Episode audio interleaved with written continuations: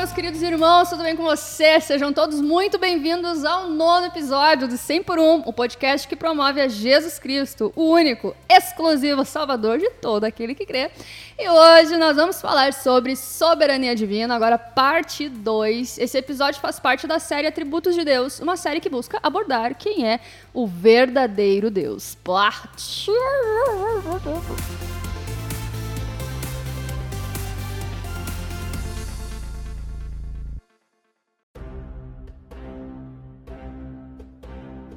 Antes de começar esse episódio, eu preciso compartilhar com vocês uma coisa que aconteceu com a minha família na última semana. A minha família ela sofreu um golpe, cara, que atingiu todo mundo. Um golpista ligou para um parente meu se passando por mim com uma foto minha no WhatsApp pedindo dinheiro.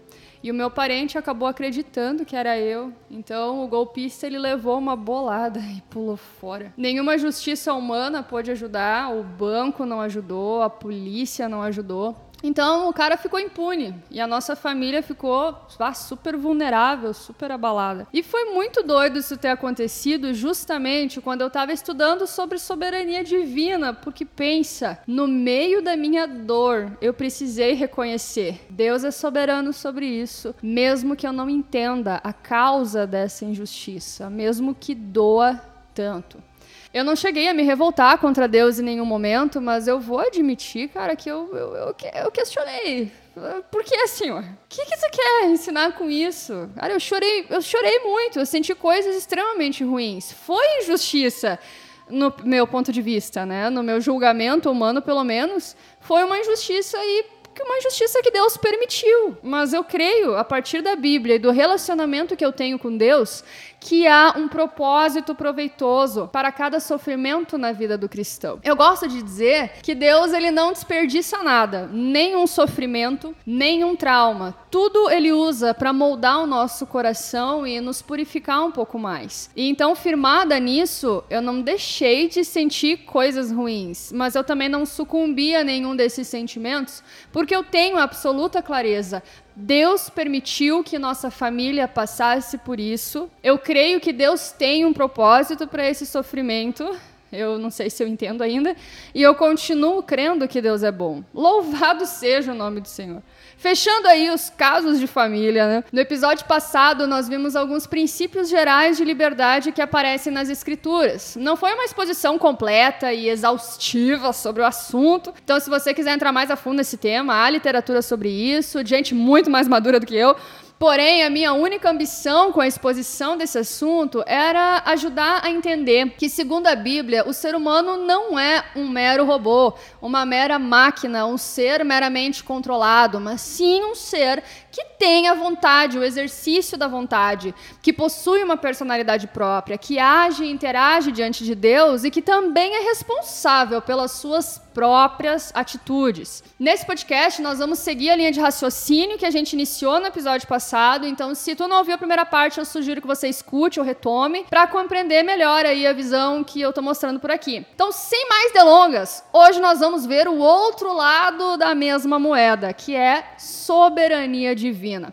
Existem inúmeros textos bíblicos de soberania ao longo da Bíblia que deixam muito claro que tudo o que acontece acontece debaixo do consentimento de Deus. A partir da palavra de Deus, podemos fazer as seguintes afirmações. Deus é soberano, nele nos movemos e existimos. Ele é o meio pelo qual tudo acontece. Nada, nem ninguém, nenhuma força pode impedir os planos de Deus. Ele age como lhe agrada. Nenhum pardal cai por terra sem o consentimento de Deus, ou seja, até as mínimas coisas passam pelo seu aval, digamos assim. Os reinos dos homens estão debaixo das mãos de Deus, eles querendo ou não, reconhecendo ou não, aceitando ou não. Ele é o criador, detentor e governador de tudo e todos. Todas essas afirmações são biblicamente corretas. E agora nós vamos voltar aí para o antigo Egito para tentar entender a partir das histórias bíblicas um pouco mais sobre esse atributo divino.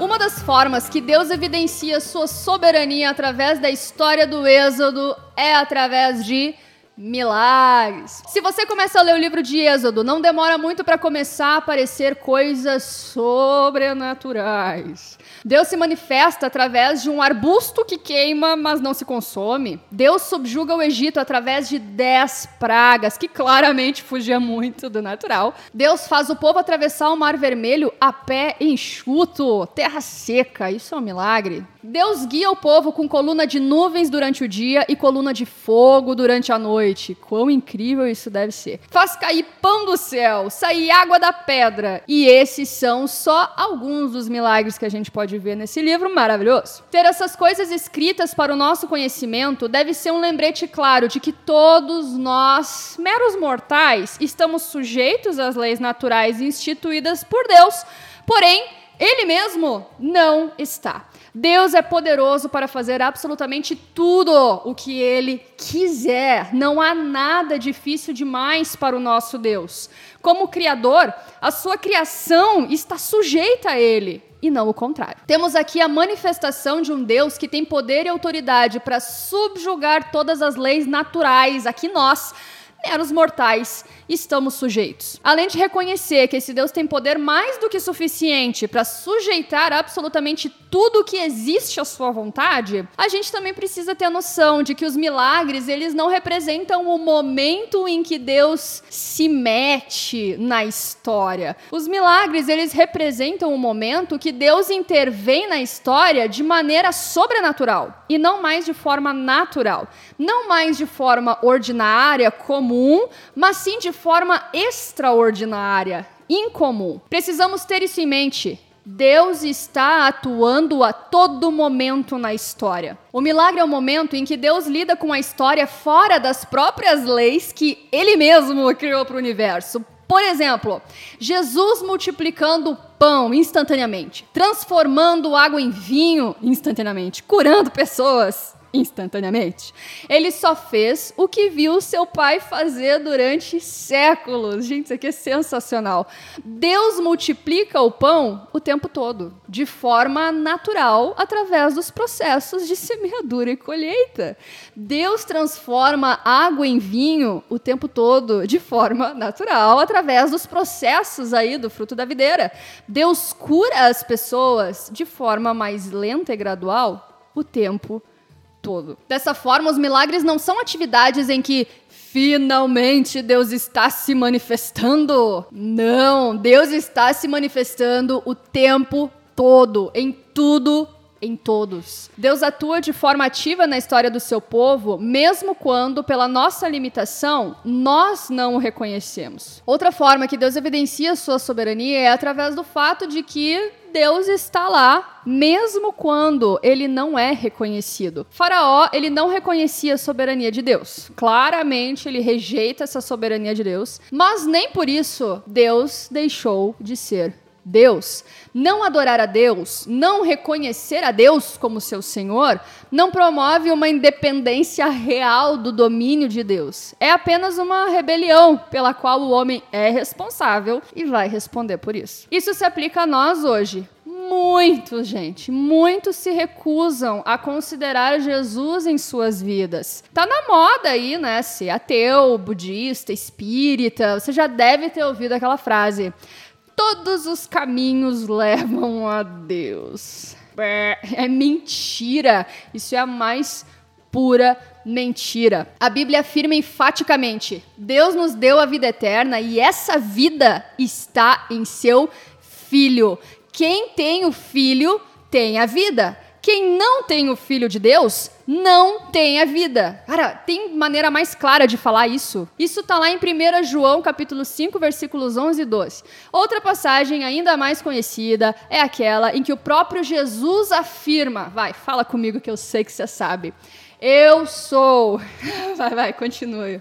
O caminho, a verdade e a vida. Ninguém vem ao Pai senão por mim. Jesus Cristo não é apenas mais um dentre tantos caminhos para chegar a Deus. Jesus é o caminho para chegar a Deus.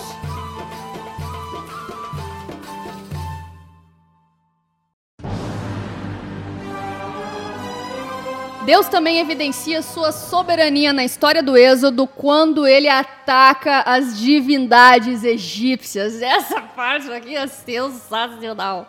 Você sabia que cada uma das dez pragas são ataques diretos às divindades egípcias? Isso é o mais perto na vida real de uma luta entre deuses. eu acho sensacional. Eu sou fã desse tipo de filme. Toda a narrativa das dez pragas tem um enredo evidente. Trata-se de uma batalha entre Deus, do eu sou, do Deus de Israel, contra os deuses do Egito, representados pelo filho de Ra, o Horus encarnado, o faraó. Deixa eu explicar melhor isso aqui que é, que é, muito legal. No primeiro milênio, o faraó ele era considerado o próprio Horus, ou seja, ele era a encarnação terrestre do deus Falcão. Mais tarde ele seria o filho de Ra, mas mesmo assim, sendo um deus vivo ou sendo um filho de divindade, isso pouco importa. O que importa é que a sua autoridade o tornava responsável pela ordem universal. Então, o faraó era o símbolo entre o mundo divino e humano. Isso significava, gente, um poder imenso, pois as suas ordens deviam ser obedecidas sem questionamentos, garantindo assim a subsistência da vida em todo o cosmos. Então, quando nós lemos a luta de Moisés e Faraó, a gente tem que ter em mente que Moisés se apresentava como um representante do eu sou, o que sou, né, de Avé, do Deus de Israel, que dizia: "Deixa meu povo ir me cultuar no deserto". E do outro lado, você tinha o faraó, que também era um representante do divino. Então os egípcios tinham centenas de divindades e essas divindades são atacadas no decorrer das dez pragas. A morte do gado, por exemplo, atingiu deuses que eram simbolizados por esse animal, como Hathor.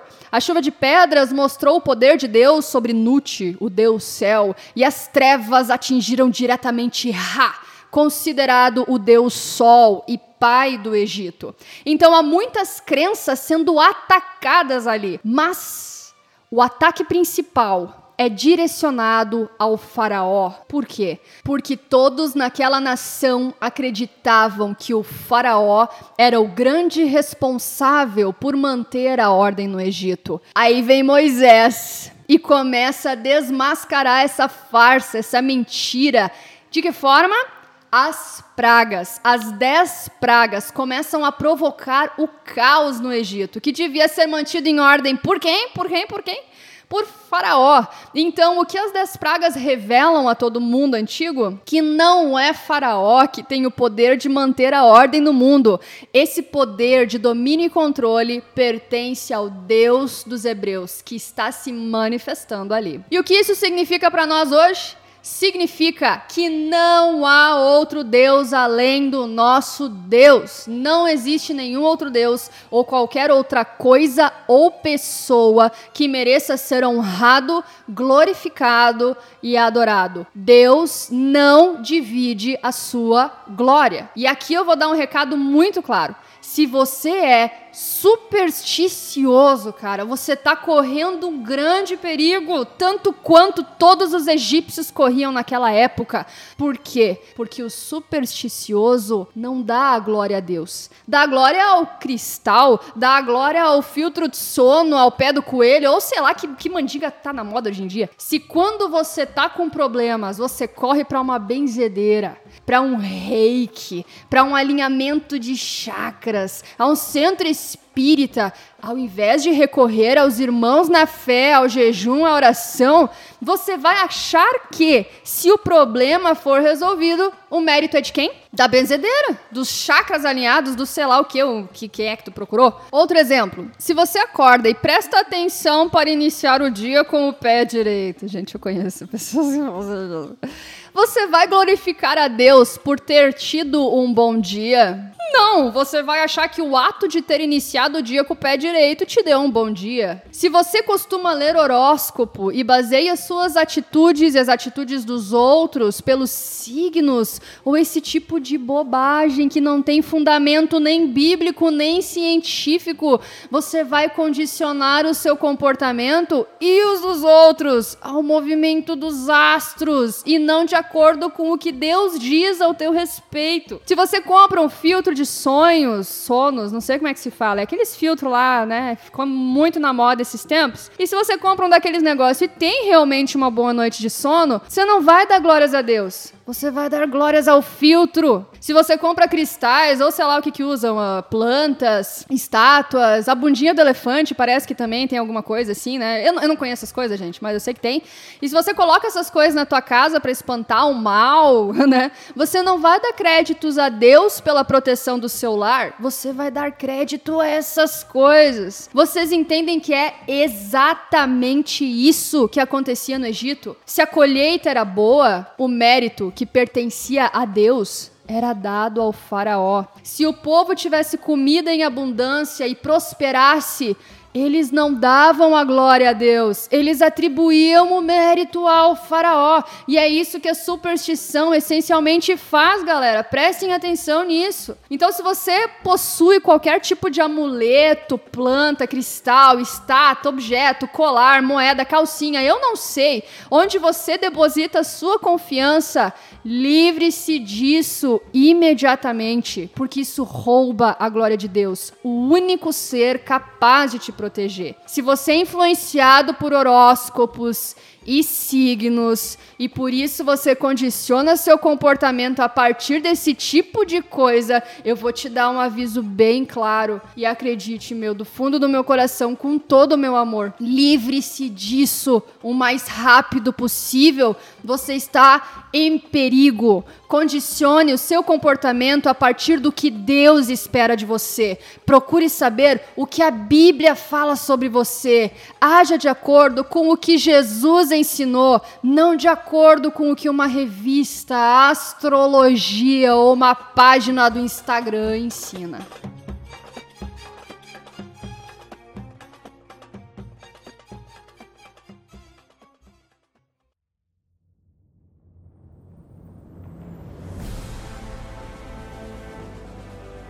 Agora nós vamos entrar em águas ainda mais profundas. Outro aspecto da soberania de Deus que fica evidente através da história do povo de Israel é em relação à eleição. Deus elege, ou seja, ele escolhe, separa a seu próprio critério o povo de Israel como seu povo. Por quê? Por que, que o povo de Israel? Por que, que não outro povo? Não sabemos. Deus elege a terra de Canaã como a habitação para esse povo. Por quê? Não sabemos. Deus elege líderes para o povo: Moisés, Arão, levitas.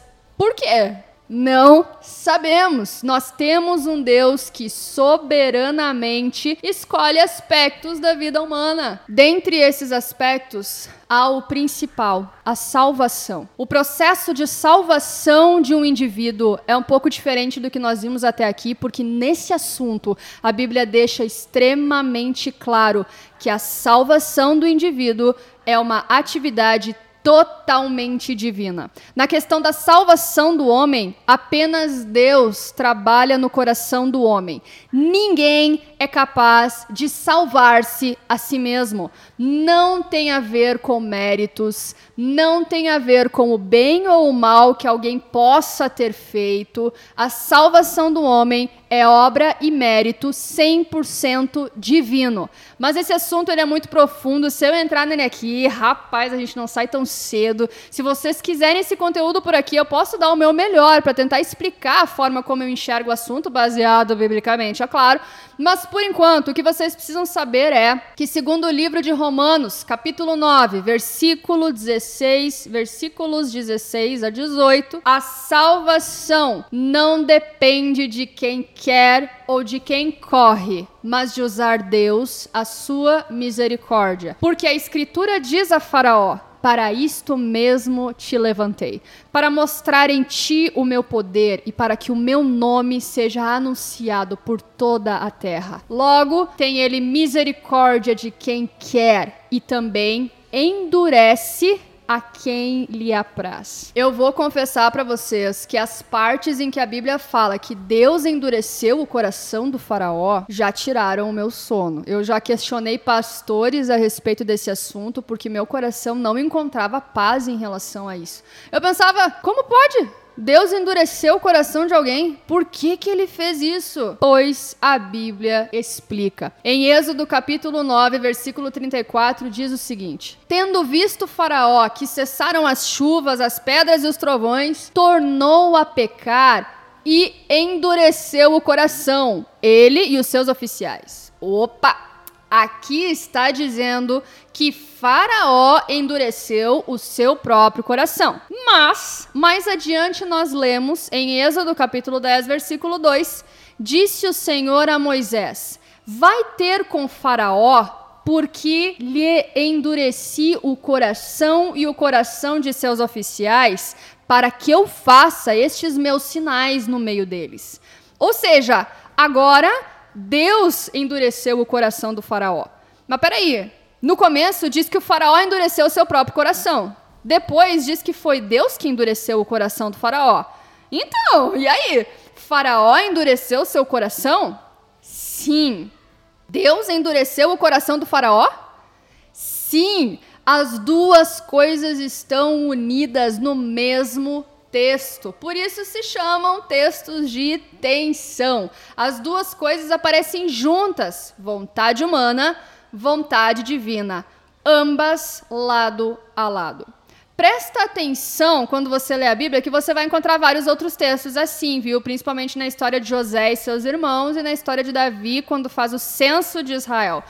Fecha parênteses. Mas a gente não pode imaginar que Faraó era flor que se cheire, tá? Que ele era um cara bonzinho que de repente, por vontade de Deus, virou alguém mau. Negativo. Faraó já tinha o coração extremamente inclinado para o mal e Deus evidenciou aquilo que já estava lá. Deus não transformou um coração bom em um coração mau. Ele evidenciou o mal que já estava lá. Vamos combinar que alguém que nasce, né, num palácio e cresce achando que é o próprio Deus na terra, cercado de cultos e adoradores, deve ter um coraçãozinho bem estragado. Então aqui nós temos uma combinação da soberania de Deus juntamente com a responsabilidade humana, com a vontade humana, vontade de Deus, vontade humana. E você pode estar se perguntando: por que Deus endureceu o coração do faraó? Em Êxodo capítulo 9, versículo 15, Deus explica quando fala a faraó por meio de Moisés: Enviarei todas as minhas pragas sobre o teu coração,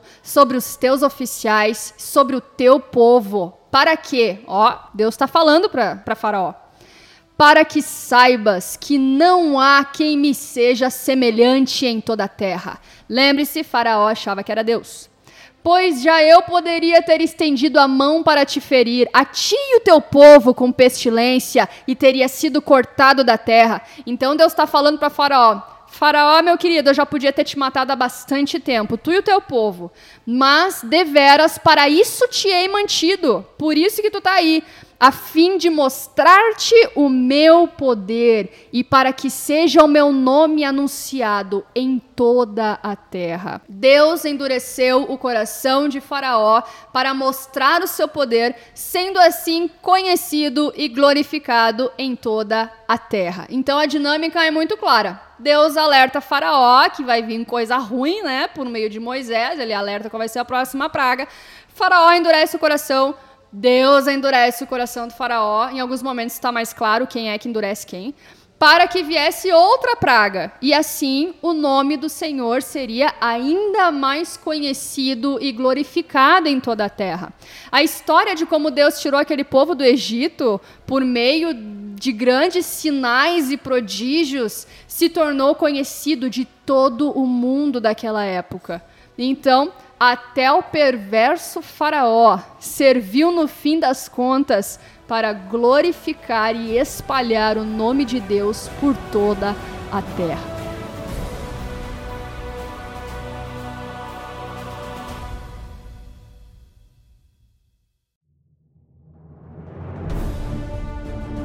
Bom, agora você deve estar se perguntando. E agora? Nós vimos que o homem exerce sua vontade, é responsável por ela e que Deus é soberano e também exerce a sua vontade. O que nos resta? Como a liberdade e a responsabilidade humana se relacionam com a soberania divina? Bom, minha conclusão é que nos resta crer que as duas coisas existem e que se relacionam entre si mas que não somos humanamente capazes de entender e explicar a relação entre essas duas coisas.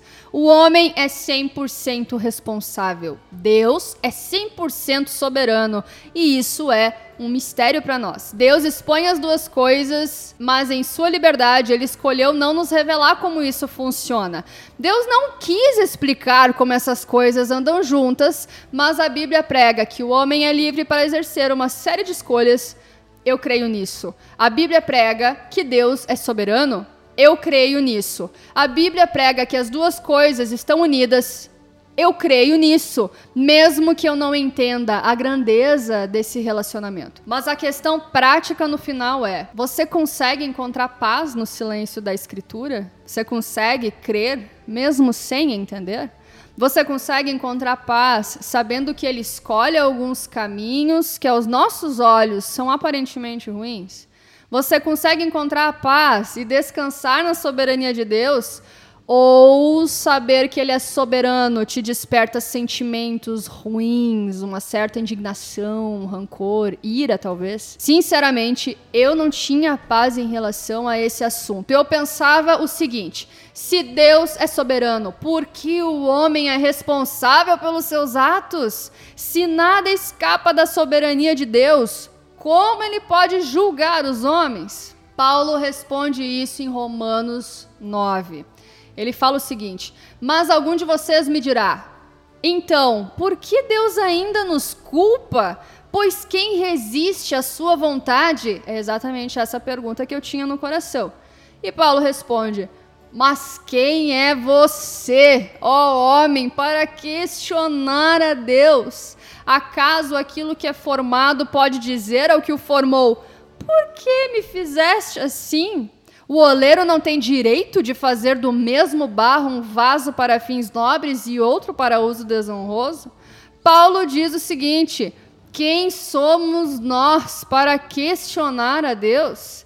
Isso pode soar aos nossos ouvidos de duas formas: como um soco no estômago, causando repulsa e rejeição por esse Deus, ou como uma frase que nos coloca no nosso lugar reconhecendo que somos pó e que Deus é infinitamente maior, melhor, mais sábio, não devendo ser de forma alguma questionado. Se saber que Deus é soberano te causa repulsa por causa das coisas que você não consegue compreender ou explicar, você precisa conhecer mais a esse Deus. Se o sentimento que vem é ruim quando se fala a respeito da soberania de Deus, isso significa que você conhece muito pouco esse Deus, que você está lendo pouco a Bíblia. A soberania de Deus, ela é a nosso favor e não contra. Contra nós, nós temos o diabo, tá? E temos o nosso próprio coração. Porque até quando Deus faz coisas aparentemente más, como o dilúvio, consumir cidades caindo fogo do céu, lá Sodoma e Gomorra, mandar matar todos os povos cananeus, crucificar seu único filho numa cruz. Mesmo nessas situações aparentemente más, se vistas de forma superficial, Deus está exercendo misericórdia aos seus filhos e justiça aos perversos. E assim, tanto o justo quanto o perverso, através da manifestação da misericórdia ou através da manifestação do juízo, Ambos estão glorificando a Deus com suas vidas e tornando o seu nome e o seu poder conhecidos em toda a terra. A gente gosta de ouvir, a gente gosta de falar, a gente gosta de pregar a respeito dos atributos bonzinhos, entre aspas, de Deus. A gente tem uma visão de Deus incompleta, porque nós gostamos de ouvir falar sobre o quanto Deus é bom, o quanto Deus é generoso, misericordioso, o quanto ele é amoroso e ele ele de fato é tudo isso. Mas nós não podemos esquecer de alguns outros atributos de Deus que tornam ele completo, galera. Deus também é santo, Deus também é justo e horrível coisa é cair nas mãos do Deus vivo. Deus odeia o pecado, gente. Ele odeia tanto que apenas um único pecado é motivo suficiente para nos lançar no inferno. Vocês entendem a profundidade disso? Deus odeia o pecado. A ira de Deus aumenta mais e mais e mais a cada injustiça praticada sobre a terra. E chegará o dia em que todos nós iremos prestar contas a esse santo e justo Deus. Só há uma esperança para nós, um único caminho: Jesus Cristo. Somente firmados em Jesus Cristo, nós podemos ter a esperança de escapar do juízo merecido e que será aplicado em todo aquele que não se arrepender. Por isso eu quero clamar aqui em alta voz: arrependam-se hoje. Creia de todo o seu coração, viva uma nova vida a partir de um relacionamento com Ele. Viva uma nova vida. Somente quem conhece a Deus e mantém um relacionamento íntimo com Ele e vive nessa nova vida, somente esses são capazes de, mesmo sem compreender as atitudes de Deus, ter a certeza do quanto Ele é bom, fiel, do quanto Ele é rico em misericórdia, tardio para se irar, do quanto Ele é santo, justo, consolador, amável, generoso, sábio. Somente a partir desse relacionamento com esse Deus, que é em sua essência bom, a gente pode confiar e descansar, mesmo sem compreender. Eu prefiro ler a Bíblia, eu prefiro estudar, meditar, me relacionar com esse Deus verdadeiro, mesmo que eu não o compreenda completamente, do que adorar um Deus falso, a minha imagem e semelhança, de acordo com a minha vontade, com o meu senso de justiça, com as minhas opiniões a respeito do que é certo e do que é errado. Apesar disso, eu tenho plena consciência de que várias vezes ao longo da minha vida eu vou sofrer muito. E eu sei que esses sofrimentos vão me fazer questionar a Deus, as escolhas de Deus. Eu sei disso porque eu sou humana, eu sou muito guiada ainda por sentimentos, por sensações, emoções. Há pouco tempo mesmo eu perguntei: Deus, esse golpe, por, por, por quê? Por que isso aconteceu? E eu sei que também eu, eu já perguntei em alguns momentos: Deus, por que me tirou aquilo que era tão precioso para mim? Mas quer saber? Eu prefiro chorar no colo desse Deus que fez o que fez, mesmo sem eu entender, do que duvidar do seu amor e do seu plano perfeito para minha vida. A esse soberano Deus, toda honra, toda glória pelos séculos dos séculos. Amém.